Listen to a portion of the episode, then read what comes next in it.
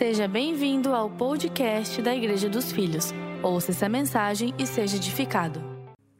Você sabe que o nosso Pai, Ele é um Pai justo e zeloso.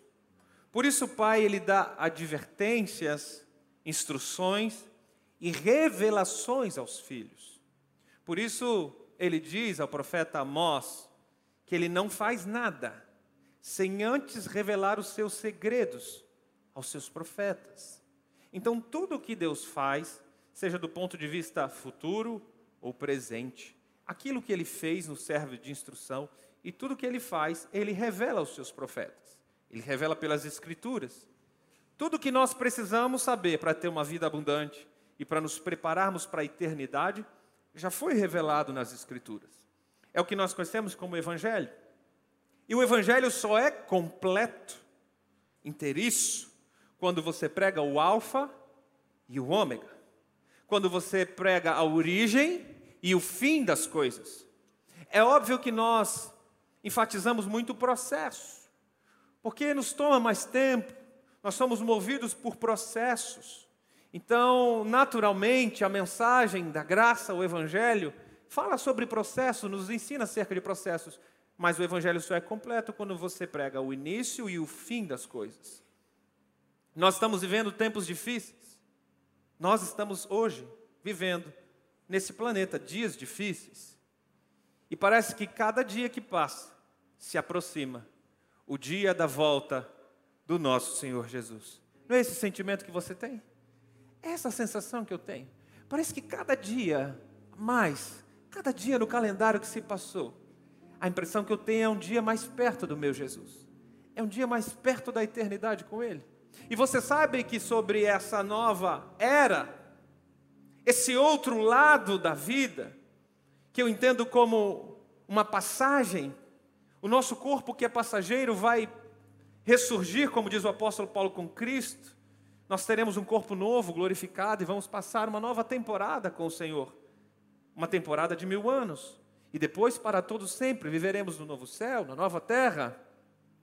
Esse viver eterno em Cristo, você sabe que existem muitas instruções nas Escrituras sobre essa nova era, sobre o final da era que estamos, aquilo que nós conhecemos como o fim dos tempos, ou Apocalipse, algumas pessoas chamam, uma visão apocalíptica. Jesus falou muito sobre isso, sobre o final dessa era e a era do reino. Aliás, Jesus pregou sobre o evangelho do reino, foi a ênfase da sua mensagem. O reino, o reino, o evangelho do reino. E você sabe que acerca do fim dos tempos, muita gente gosta de estudar o Apocalipse, aqueles símbolos, aquelas figuras, o falso profeta, a besta, o anticristo, mas você sabe que Jesus, ele falou muito sobre o fim dos tempos, muito. E eu quero me ater às palavras de Jesus no ensino desta série. O último discurso de Jesus, escute isso aqui. Antes dele se entregar na cruz, antes dele ser crucificado, qual foi o último discurso dele? Ele juntou os discípulos, ele já estava em Jerusalém, e ele foi para o Monte das Oliveiras, então o discurso chamado Discurso do Monte das Oliveiras. E ele começa a profetizar, a declarar algumas coisas acerca do futuro. Nós conhecemos esse texto a partir de Mateus capítulo 24. Então, se você está com a sua Bíblia aí, eu já te convido a abrir Mateus 24. Vamos lá, você que está em casa também. Se você não trouxe, não tem problema, nós vamos lançar alguns versículos aqui. Mateus, no capítulo 24 e no capítulo 25, é exatamente esse discurso de Jesus sobre o fim dos tempos. Ele está profetizando sobre coisas futuras. Então ele começa o capítulo 24 lançando uma profecia sobre Jerusalém. Que os discípulos disseram: Você ouviu que templo bonito, que lugar bonito que é Jerusalém? E diz assim: Olha, nesse lugar não vai ficar pedra sobre pedra. Então ele lança a primeira profecia que veio a ser cumprida no ano 70 depois de Cristo, quando Tito invade com o Império Romano Jerusalém e ele destrói a cidade, ele destrói o templo. Então, você vê que Jesus já está falando ali como um profeta no capítulo 24. Essa primeira profecia já se cumpriu há muitos anos atrás. E depois então, os discípulos começam a fazer perguntas a Jesus sobre o fim dos tempos. Os discípulos entenderam que estava ali conversando com a manifestação profética do Criador. Então, eles fazem duas ótimas perguntas.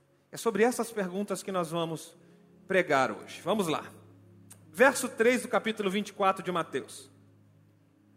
Estando assentado no Monte das Oliveiras, chegaram-se a ele seus discípulos em particular, dizendo: Diga-nos, quando essas coisas vão acontecer?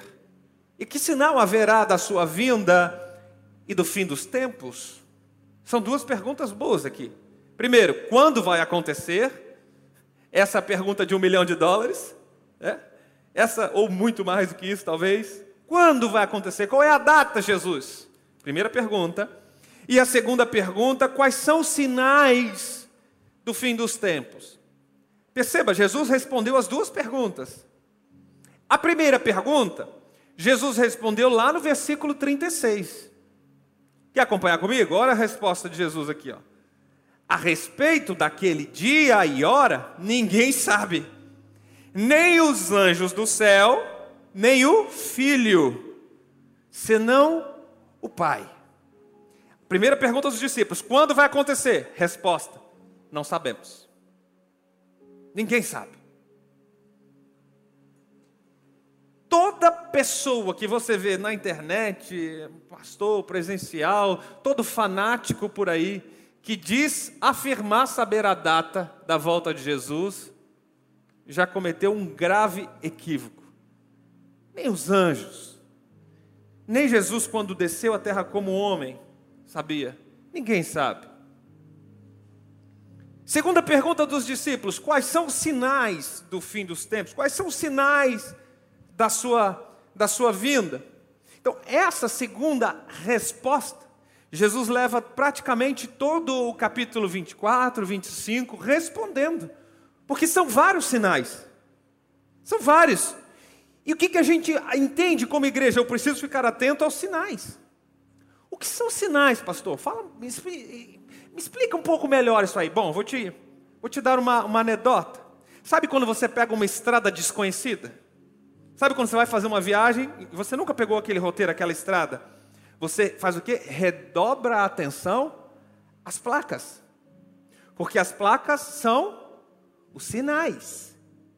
Então você vê aquela placa dizendo assim: opa, curva perigosa ali na frente, vai devagar, diminua a velocidade.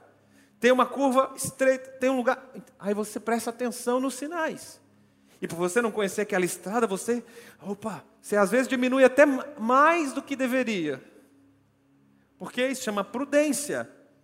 O sinal disse o que você teria que fazer. Estava ali avisando que ali na frente ia ter uma curva perigosa. E isto é o sinal. Então Jesus deu vários sinais, várias placas indicativas do fim, do tempo do fim. Então vamos para elas. A partir do versículo 4. E Jesus respondendo disse-lhes: Acautelai-vos, que ninguém vos engane, porque muitos virão em meu nome dizendo: Eu sou o Cristo. Enganarão a muitos. E vocês ouvirão falar de guerras e rumores de guerras. Fiquem atentos e não se assustem, porque é necessário que isso aconteça. Mas ainda não é o fim ainda não é o fim. Quando você apenas ouvir falar de guerras, quando a guerra não chegar até você, quando você ouvir falar de rumores, rumores, olha, parece que vai haver uma guerra, ou parece que está tendo conflito em tais lugares, rumores, calma, ainda não é o fim. Ainda não é o fim. Jesus fala aqui de uma estação. Em todo o capítulo 24 e 25, como nós conhecemos hoje, Jesus tem três datas. Repita comigo: três datas.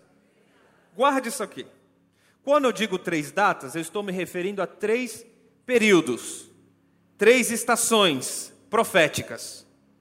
Primeira delas, escreve aqui para mim no chat. Primeira delas, ainda não é o fim. Essa é a primeira estação. Tem várias pessoas anotando aqui também. Anote aí. A primeira estação é ainda não é o fim. A segunda estação é o princípio das dores. Eu vou ensinar daqui a pouco sobre isso. Que é o princípio do fim. É o começo. Olha, começou. Então Jesus ele faz uma analogia às dores de parto. As dores de parto começaram, as contrações começaram. E depois, a última estação é de fato o fim. É quando ele diz: então virá o fim. Existe um sinal.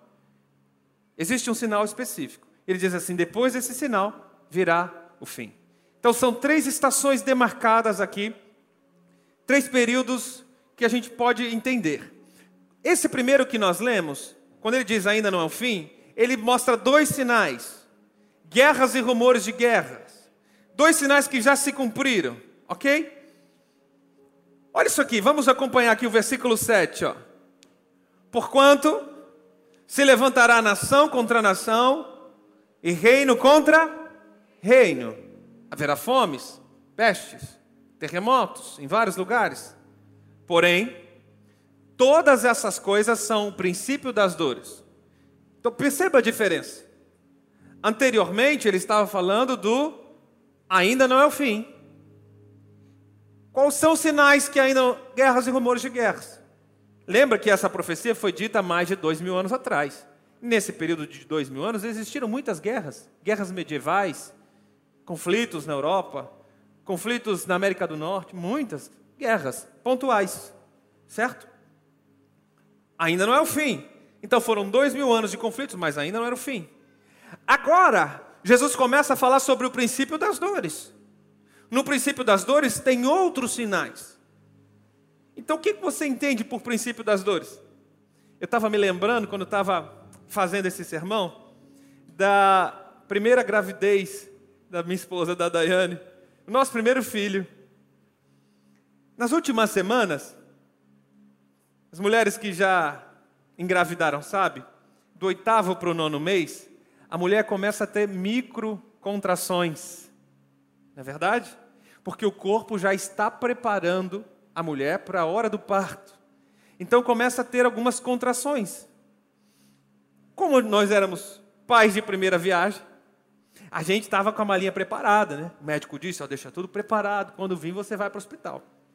Ah, meu amigo, eu acho que a gente foi para o hospital no alarme falso umas cinco, seis vezes. Eu não lembro exatamente quanto, não sei se a Daiane lembra, eu sei que a gente foi um bocado de vez. A primeira vez, irmão, que a gente foi no alarme falso, meu amor, tá aqui, ó, contração, olha, tá tendo, começou. Irmão, mas eu fiquei desesperado.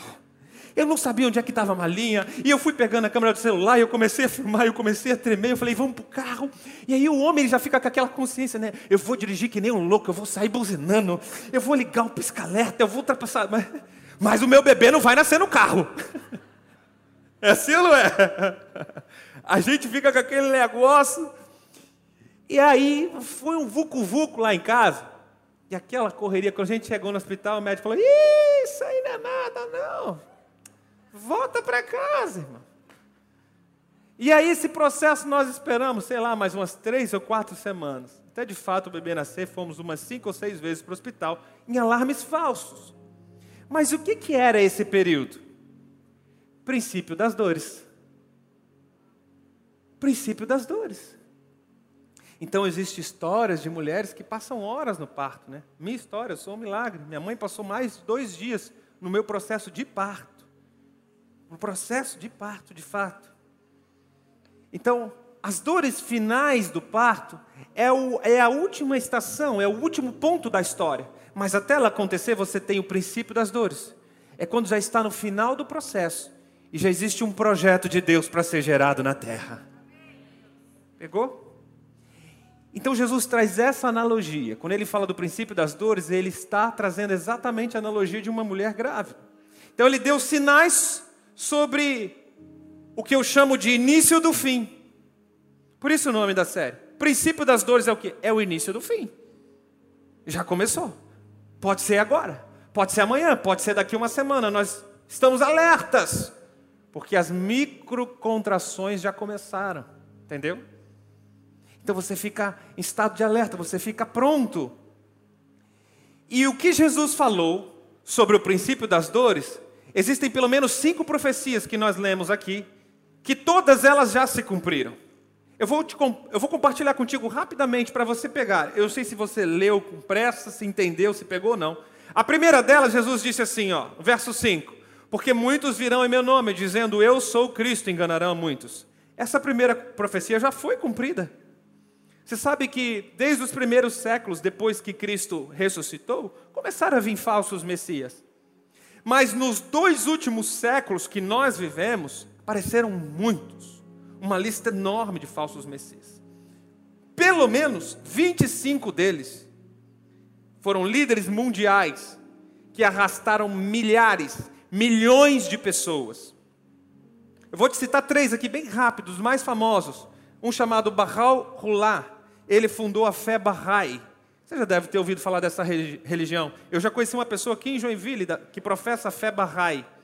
Então, o camarada que fundou essa religião, ele se dizia o Messias, o prometido das Sagradas Escrituras. Tem o segundo homem chamado Song Mon, Song, Song Myung Moon, perdoe, é um, core, é um coreano da Coreia do Sul. Ele é conhecido como Reverendo Moon. Já ouviu falar? Talvez você não tenha se você não ouviu falar, esse camarada ele só arrastou mais de 3 milhões de pessoas no planeta. 3 milhões. Ele se declarou o Messias prometido numa nação cristã. Coreia do Sul, majoritariamente cristã.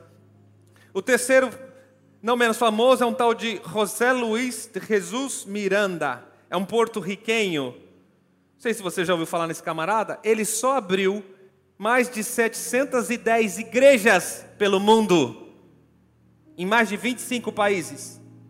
Esse camarada, ele se dizia ser o Cristo, o Messias. Isso aqui no último século. Eu só estou te dando um retrato do último século. Ou seja, essa primeira profecia de Cristo já se cumpriu. Amém? Segunda profecia. Jesus disse: haverá muita fome. Fome. Ok? Fome. Vamos lá eu não sei se você entende, se você sabia disso aqui, mas o relatório da ONU do ano passado, 2021, diz que a fome atinge no planeta 811 milhões de pessoas no mundo. É muita gente. Você sabia que por ano, aproximadamente 9 milhões, escuta isso aqui, 9 milhões de pessoas morrem de fome por ano. Por isso que lá em casa eu não permito meus filhos jogarem comida fora. Não, não. De forma alguma. Nós vamos aprender a reaproveitar o alimento, a cuidar, porque a fome é algo real. Talvez você não viva, talvez não bata na sua porta, mas é real. Você sabia que mais de 17 pessoas, escuta isso aqui, por minuto, mais de 17 pessoas morrem de fome no planeta? Eu já estou uns 15 minutos pregando aqui. Talvez essa realidade está um pouco distante de você, mas é um fato. Essa profecia já se cumpriu. Eu não tenho dúvida disso. Terceira profecia que Jesus disse ali no versículo 7, ele fala de terremotos. E Lucas diz grandes terremotos, tá? Logo depois da Primeira Guerra Mundial, nós tivemos um dos piores terremotos do mundo na China. Matou mais de 200 mil pessoas. Em 1960, estou falando da história recente, gente. Não sei se você entendeu, só do último século. 1960, no Chile, o pior ter terremoto mais forte de todos, deixou mais de 2 milhões de feridos. Por que, que talvez a gente não sabe disso? Porque é um ano, nós não éramos nascidos, a maioria de nós. Na China, em 1976, 76, 7,5 na escala Richter, matou 255 mil pessoas. E sabe o que aconteceu nos últimos 20 anos? De 2002 para cá? Nos últimos 20 anos, mais que dobrou o número de abalos sísmicos na Terra.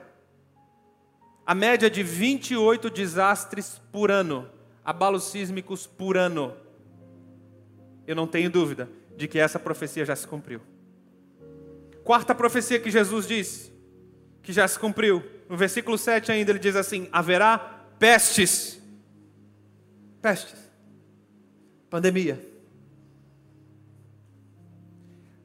No século XX, calcula-se que uma doença chamada varíola matou entre 300 e 500 milhões de pessoas. O Instituto World Watch diz que nas últimas cinco décadas surgiram mais de 30 doenças que anteriormente eram desconhecidas pelo mundo. Doenças como SARS, HIV, ebola e outras terríveis doenças que apareceram na nossa história recente. no meio século para cá. Eu não tenho dúvida de que a profecia acerca de pestes e pandemia já se cumpriu. A quinta profecia, no versículo 7, Jesus fala sobre nação contra nação e reino contra reino. Alguns teólogos querem aprofundar, eles dizem que são duas coisas diferentes, reino se trata de outra coisa, mas a gente vai ficar aqui no feijão com arroz. Nação contra nação, a gente sabe o que é isso. Guerras, reino contra reino. Está claro para nós. Conflitos. Então, nós, desde que Cristo profetizou, foram dois mil anos de história de conflitos. Guerra na América, uma guerra na Europa, uma guerra. Mas nós tivemos então em 1914 a primeira guerra que envolveu todas as nações as principais nações da Terra, a Primeira Guerra Mundial. Eu estou falando de uma janela dos últimos 100 anos aproximadamente. Na Primeira Guerra Mundial, estima-se que mais de 20 milhões de pessoas foram mortas. Na Segunda Guerra Mundial, 1939, foi a mais mortífera, mais de 70 milhões de pessoas foram mortas. E de lá até aqui, nós tivemos mais de 300 conflitos em todo o planeta mais de 150 países envolvidos nesses conflitos. Eu preciso te afirmar, essa profecia também já se cumpriu. Ou seja, nós já passamos do estágio princípio das dores. No final da Primeira Guerra Mundial, houve uma peste conhecida como a gripe espanhola. A gripe espanhola matou mais de 50 milhões de pessoas no período de guerra. Por que, que eu estou te dizendo isso? Porque guerra e pandemia e fome, essas três coisas andam sempre juntas. Fome, pandemia e guerra. Elas andam sempre juntas. Na Primeira Guerra Mundial foi a gripe espanhola. Na Segunda, na segunda Guerra Mundial foi uma doença chamada tifo, que é uma doença infecciosa transmitida por pulgas e piolhos. Essa doença começou em, nos guetos de Varsóvia, com os judeus que lá estavam, e mataram milhões de pessoas. Guerra e pandemia. E agora? Nos últimos dois anos, o mundo está enfrentando uma pandemia que a nossa geração não viu. A nossa geração não soube o que era pandemia. Nós tivemos que aprender a lidar com isso. E mal acabou. Mal terminou essa pandemia. A gente já ouve falar de uma guerra. Na sequência do Covid-19, uma grande guerra e que o mundo inteiro está assustado. Eu não sei se você, como eu, foi estudar sobre o assunto. Eu passei os últimos dez dias estudando, então, com muito temor, eu, eu falo isso para vocês. Nos últimos 70 anos da nossa história, não teve um conflito como esse de uma nação invadir outra nação deliberadamente. Eu não estou falando de uma retaliação, eu não estou falando de grupos extremistas, eu não estou falando de uma tropa, eu estou falando de um exército inteiro querer tomar uma nação. Não se teve isso desde a Segunda Guerra Mundial.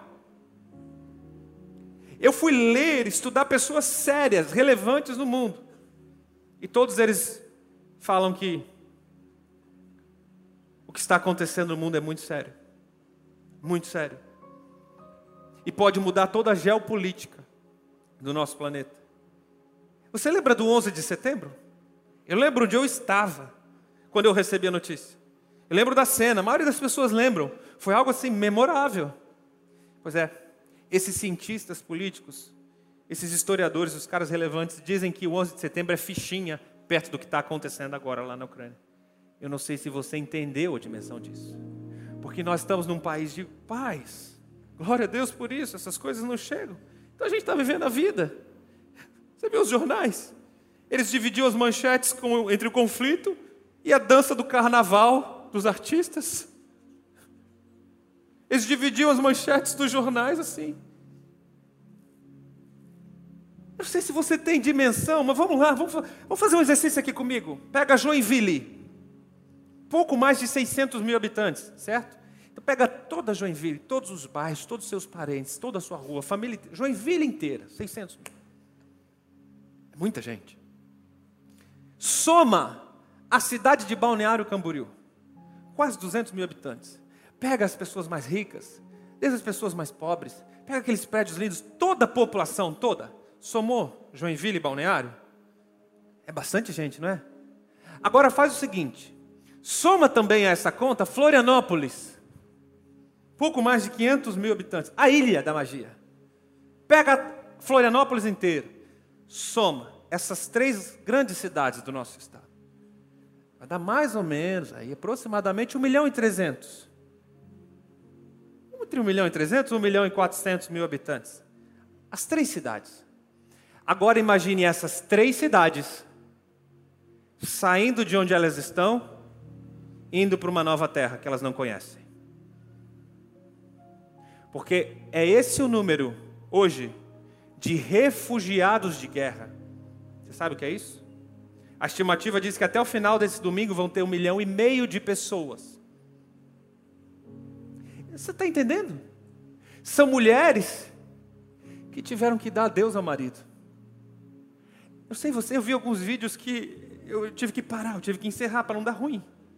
Filhos, crianças, abraçando o papai como se fosse o último abraço. Você sabe, os homens não podem sair, lei marcial. Então parece que estava dando o último abraço.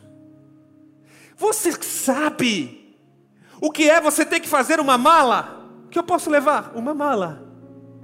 E para onde eu vou? Não sei. E quem é que vai me receber? Também não sei. E quem é que eu vou comer quando chegar lá? Para comer eu vou ter que orar. Para ver se quando eu chegar lá eu vou ter o que comer. Você sabe o que é isso? O que está acontecendo hoje, diante dos nossos olhos? Você tem noção? É porque você é brasileiro, né? Ah, isso não vai chegar aqui, né, pastor? Hã? São nossos irmãos. Sabia que tem muitos cristãos lá? Muitos. Sabia? E sabia que existe sim um risco eminente dessa guerra tomar o mundo? Sabia? Não, eu não estou aqui com pessimismo, nem vou passar nenhuma teoria de conspiração. Não vou me ater a isso. Eu me comprometi e ser responsável. Eu orei por os últimos dez dias, estudei muito e orei. Eu falei, Deus, eu quero ser responsável nesse altar. Eu quero falar apenas o que a Bíblia diz e alguns fatos, estatísticas, números. Vou me ater a isso. As conclusões que vai tomar é você. E que seja através do Espírito Santo de Deus. É muito sério o tempo que nós estamos vivendo, igreja. É muito sério. Não sei se isso te dá temor no coração, mas isso me dá temor e tremor. Eu falo que Deus tenha misericórdia desse planeta. Que Deus tenha misericórdia do seu povo, dos seus escolhidos, dos seus filhos. Que Deus tenha piedade. Talvez você veja aqui pensando que eu ia falar da besta, dos dragões, do falso profeta, aquele que sobe do mar, aquele que sobe da terra. Esquece isso, irmão. Você até que o feijão com arroz. O que Jesus disse sobre o fim dos tempos está aqui, está claro. Já aconteceu. Dentro de tantas visões escatológicas, eu não vou ficar dizendo se eu sou pré, pós, meso tribulacionista, se eu sou pré-milenista, pós-milenista. Não, não, esquece isso. Eu vou me até o que todas elas falam. Sabe o que todas as visões escatológicas concordam? é que Jesus vai voltar. E esse dia está chegando. Todas as visões concordam: Jesus voltará. É isso que eu estou pregando. Jesus voltará. E como que você vai estar no dia que ele voltar? É só isso. As profecias já se cumpriram. Já estamos, já passou o princípio das dores, já se cumpriu o que tinha que cumprir. O fim já começou. Esse é o início do fim. Eu não quero ser polêmico, eu não quero ser pessimista. Então eu preciso te explicar. O fim que a Bíblia explica, em primeiro lugar, é o fim dessa era não é o fim que Hollywood coloca, o apocalipse, vai virar tudo zumbi, vai ter, não, vai ter que morar em outro planeta. Não esquece isso. Não é esse apocalipse que Hollywood desenha, embora eu vejo que Hollywood às vezes prega mais do que muitos pastores por aí, que muitas igrejas por aí. Tem muitas verdades ali. sabe? Preparação mesmo. Já faz pelo menos uns 20 anos que eles estão preparando o mundo para que uma nave celestial desça, a nova Jerusalém que vai descer, Cristo em glória com seus filhos e seus anjos em glória, vão reinar sobre a terra. É, eles estão preparando para isso. Mas calma. Não é esse fim apocalíptico como eles colocam. O fim, para nós, os filhos, é o fim desta era. É o fim desse corpo perecível é quando nós vamos ser transformados, restaurados num corpo glorificado. E o pecado não vai ter mais nenhum efeito sobre nós. E você não vai ter mais as necessidades carnais, porque vai ser com um com Deus, assim como Ele é, diz as Escrituras, nós seremos. E nós vamos ser a noiva redimida, amada, e o reino de Cristo vai ser implantado na terra um governo cheio de paz, reto, justiça e amor. E nós, os seus filhos, vamos governar com Cristo na terra. É.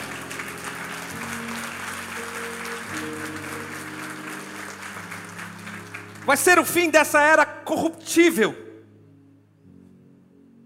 Sabe aquele papinho de amigo? Aquele papinho de parente, diz assim, ó, não tem político que dê jeito, não tem partido que dê jeito. Já viu aquela história? Bom era mesmo uma bomba cair lá em Brasília, sabe? Já viu essa historinha? Mas se caísse, para para pensar comigo, se caísse e todo mundo evaporasse, os novos que iam vir, iam vir com novas corrupções porque esse corpo é corrupto, é terrível. Enquanto estamos nessa era, é uma era de corrupção. Então, o fim dessa era, o fim da era de corrupção. Então, nós vamos ter uma nova era em que um governo de Cristo reto vai ser, vai, é o que vai dominar essa terra. E outra coisa que eu quero dizer sobre o fim, para que eu seja bem responsável e você entenda. Quando eu digo que o, o fim já começou, esse fim, irmãos, pode durar uma semana, pode durar meses, pode durar anos, anos, décadas, pode, realmente pode. Eu vou te explicar melhor, eu tenho mais dois domingos, não preciso me ater a querer contar tudo para você hoje. Domingo que vem eu vou ensinar qual será o último sinal, da última estação, é o que eu vou ensinar domingo que vem. Aí você vai concluir se já se cumpriu ou não último, assim, para dizer, agora, pastor, pronto, acabou. Jesus falou, estava escrito. Então, esse fim, ele pode durar dias, meses, anos, décadas. Bom, não cabe a nós pensar na data. Agora, o que cabe a nós fazer? Essa é uma boa pergunta. Você pensou que você ia sair daqui hoje sem essa resposta? Pastor, tudo isso aí que você está ensinando, o que, que vai mudar na minha vida? Só vai fazer eu ficar com medo, pastor. Eu vou sair daqui com medo. Que negócio é esse? Calma. Eu vou sair daqui, nós, nós vamos sair daqui hoje com algo prático, um comportamento. Como é que, o que você deve fazer consciente disso? Sabendo que as profecias já se cumpriram, o que é que você tem que fazer como filho de Deus? Ótimo. Essa é a, essa é a melhor pergunta para essa noite. Vamos lá. Resposta: Palavras de Jesus. Verso 37, ainda mesmo discurso, Mateus 25, 37. Pois assim como foi nos dias de Noé, assim será também a vinda do filho do homem? Pois assim, nos dias anteriores ao dilúvio, eles comiam, bebiam, casavam, davam-se em casamento até o dia que Noé entrou na arca. E não perceberam, até que veio o dilúvio e levou a todos. Assim também será a vinda do filho do homem. Então dois estarão no campo, um será levado, o outro será deixado. Duas mulheres estarão trabalhando no moinho, uma será levada, a outra será deixada. Portanto, olha aqui o que você o que você tem que fazer? Escuta aqui. Portanto, vigiem. Por quê? Vocês não sabem o dia que virá o Senhor de vocês. Porém, considerem isto: se o pai de família soubesse que hora viria o ladrão, ele vigiaria e não deixaria que a sua casa fosse arrombada. Por isso, estejam também vocês preparados. Diga assim: preparados Olha o conselho de Jesus. Porque o filho do homem virá a hora que vocês menos. Uau! Interessante que tudo isso está acontecendo. Eu estou vendo poucas pessoas de fato esperando por isso aqui. Como nos dias de Noé, olha a dica de Jesus, como nos dias de Noé. Foi uma dica profética. Como era nos dias de Noé? Vai ler depois em casa. Gênesis capítulo 6, capítulo 7. Diz a Bíblia que a terra estava corrompida diante da face de Deus corrompida. Os homens estavam gastando seus dias nos prazeres da carne. Por isso que Jesus fala assim: eles comiam e bebiam. Se casavam, estavam nem aí.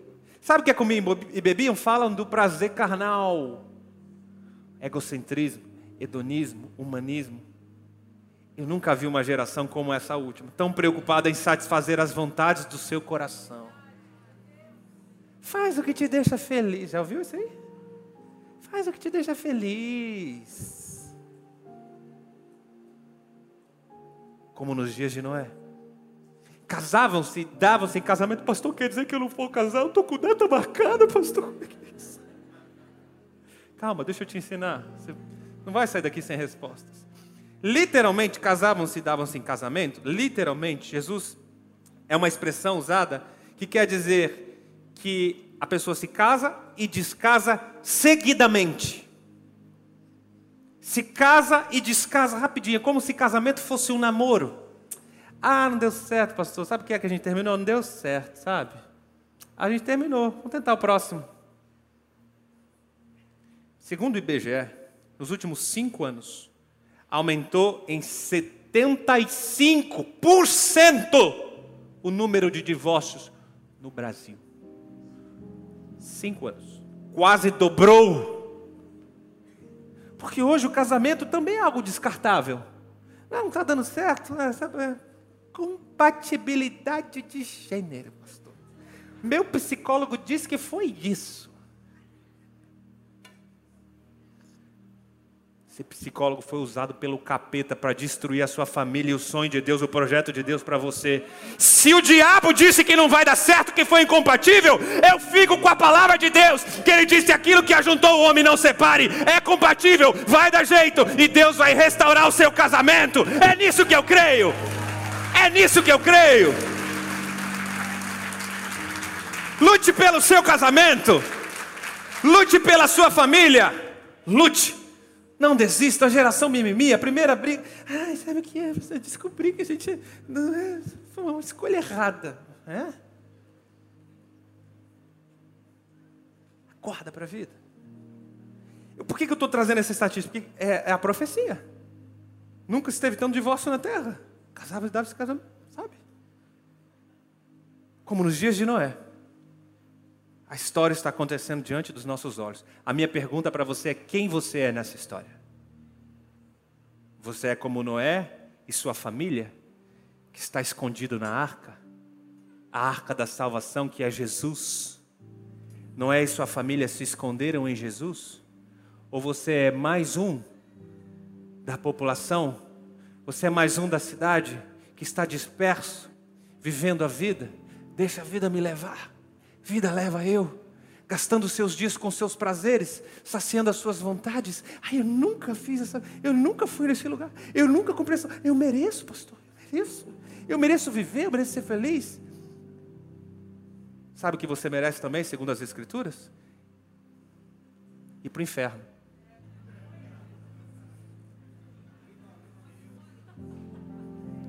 Dói, mas é bom? Isso é evangelho, irmão. Desculpa aí. Todos nós, eu mereço, todos nós, ninguém escapa, todos nós. É o que nós merecíamos. Sabe o que nós merecíamos? Cravos, pregos nas mãos. Sabe o que nós merecíamos? Crucificação. Sabe o que nós merecíamos? Chicote, cusparada. Mas Ele levou sobre si. Ele levou sobre si as nossas transgressões, Ele levou sobre si o castigo que estava determinado para mim, ele levou sobre si, ele pagou a conta. E aquilo que eu merecia, ele disse: a conta já foi paga. O que eu tenho para você agora é graça, não condenação. O que eu tenho é vida, não morte. O que eu tenho é sonho, não destruição. O que eu tenho é uma nova história. Esquece o teu passado, a condenação, a sujeira comece a viver uma nova história. Porque Cristo te trouxe esse lugar de glória. Sim. Entre na arca, como Noé, Noé pegou todos os seus parentes, todos os seus familiares e entrou na arca. Olha o conselho de Jesus para essa geração, porque está acontecendo diante dos nossos olhos. Olha o verso 42, ele diz assim: portanto, vigiem. Ah, irmão, diga para quem está do seu lado, diga assim: vigia aí. Eu lembro da minha avó, minha avó mandava para mim: ó, vigia aí. Vigia na terra, minha avó falava. Esse conselho nunca foi tão precioso, né? Vigiai e. Vigiai e Vigiai e orai. O que é vigiar? Vigiar significa obedecer ao Senhor de modo ativo, firme e centrado. Por favor, quem está online, escreve essa para mim aqui embaixo. Escreve no chat. Você que está anotando, precisa pegar isso aqui. O que significa vigiar? O que significa? Essa é boa, essa você deveria anotar, essa você deveria postar. Sobretudo, guardar no seu coração, entender, porque esse conselho é para nós, é para os nossos dias. Vigiar significa obedecer de forma irrestrita, firme e centrada. Isso é vigiar, cautelar, estar em alerta. Então Jesus fala também sobre estar preparado. Essa expressão que ele usa, estar preparado, é não titubear. Esteja em alerta. Quer ouvir um conselho? Quer ouvir um conselho de um pastor? Não deixe para amanhã o que você pode fazer hoje. Obedeça hoje de forma irrestrita. Chega de protelar. Chega de jogar sujeira debaixo do tapete. Chega de fingir que nada está acontecendo. Chega.